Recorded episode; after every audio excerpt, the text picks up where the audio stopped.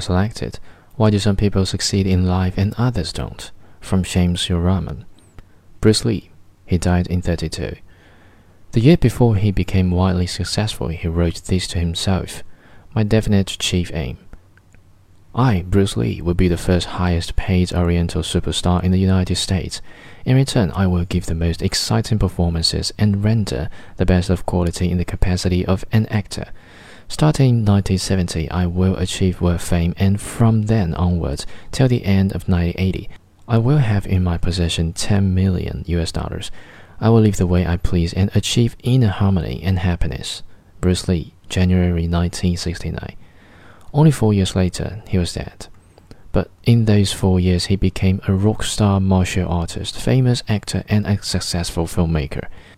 He is widely considered by commentators, critics, media, and other martial artists to be one of the most influential martial artists of all time and a pop culture icon of the 20th century.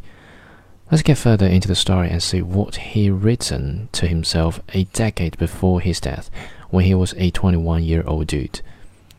Dear Pearl, this letter is hard to understand. It contains my dreams and my ways of thinking. As a whole, you can call it my way of life. It will be rather confusing as it is difficult to write down exactly how I feel. Yes, I want to write and let you know about it. I do my best to write it clearly, and I hope that you, too, will keep an open mind in this letter. And don't arrive at any conclusions till you are finished. There are two ways of making a good living. One is the result of hard working, and the other, the results of an imagination. Requires work too, of course.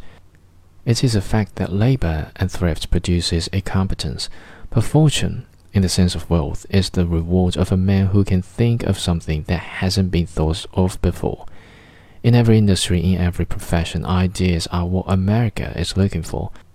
Ideas have made America what she is, and one good idea will make a man what he wants to be.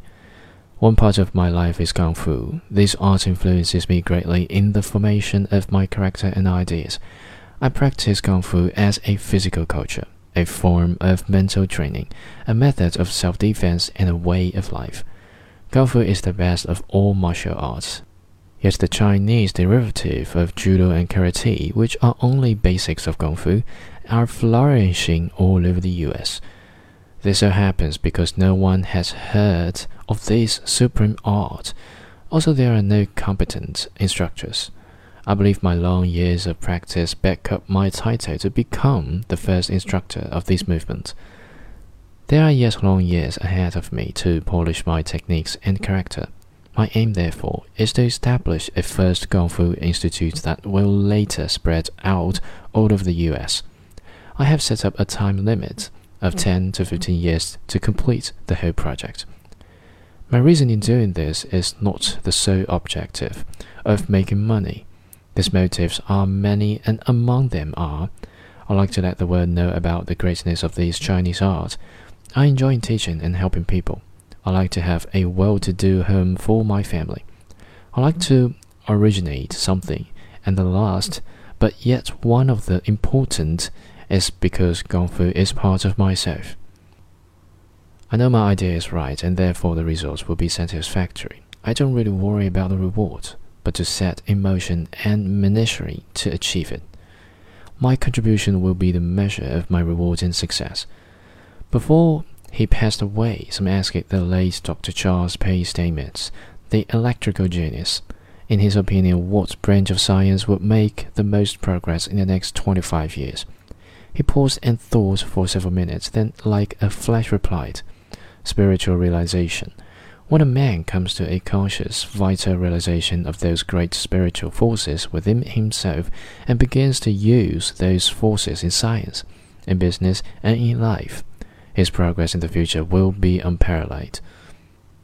I feel I have this great creative and spiritual force within me that is greater than faith, greater than ambition, greater than confidence, greater than determination, greater than vision. It is all this combined. My brain becomes magnetized with this domination force which I hold in my brain. When you drop a pebble into a pool of water, the pebble starts a series of ripples that expand until they encompass the whole pool. This is exactly what will happen when I give my idea a definite plan of action. Right now, I can project my thoughts into the future. I can see ahead of me. I dream. Remember that practical dreamer never quit. I may now own nothing but a little place down in basement, but once my imagination has got up to full head of steam, I can see painted on a canvas of my mind a picture of a fine, big five or six story Kung Fu institute with branches all over the states. I am not easily discouraged. Readily visualize myself as overcoming obstacles, winning out over setbacks, achieving impossible objectives. Whether it's the Godhead or not, I feel this great force, this unstopped power, this dynamics something within me. This feeling defines description, and there is no experience with which this feeling may be compared.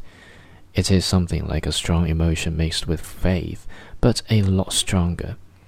All in all, the goal of my planning and doing is to find the true meaning in life, peace of mind. I know that the sum of all the possessions I mentioned does not necessarily add up to the peace of mind. However, it can be if I devote my energy to real accomplishment of self rather than neurotic combat.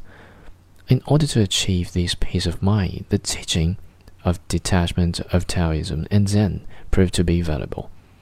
Probably people will say I'm too conscious of success. Well, I am not. You see, my will to do springs from the knowledge that I can do. I'm only being natural, for there is no fear and doubt inside my mind. Pearl. Success comes to those who become success conscious.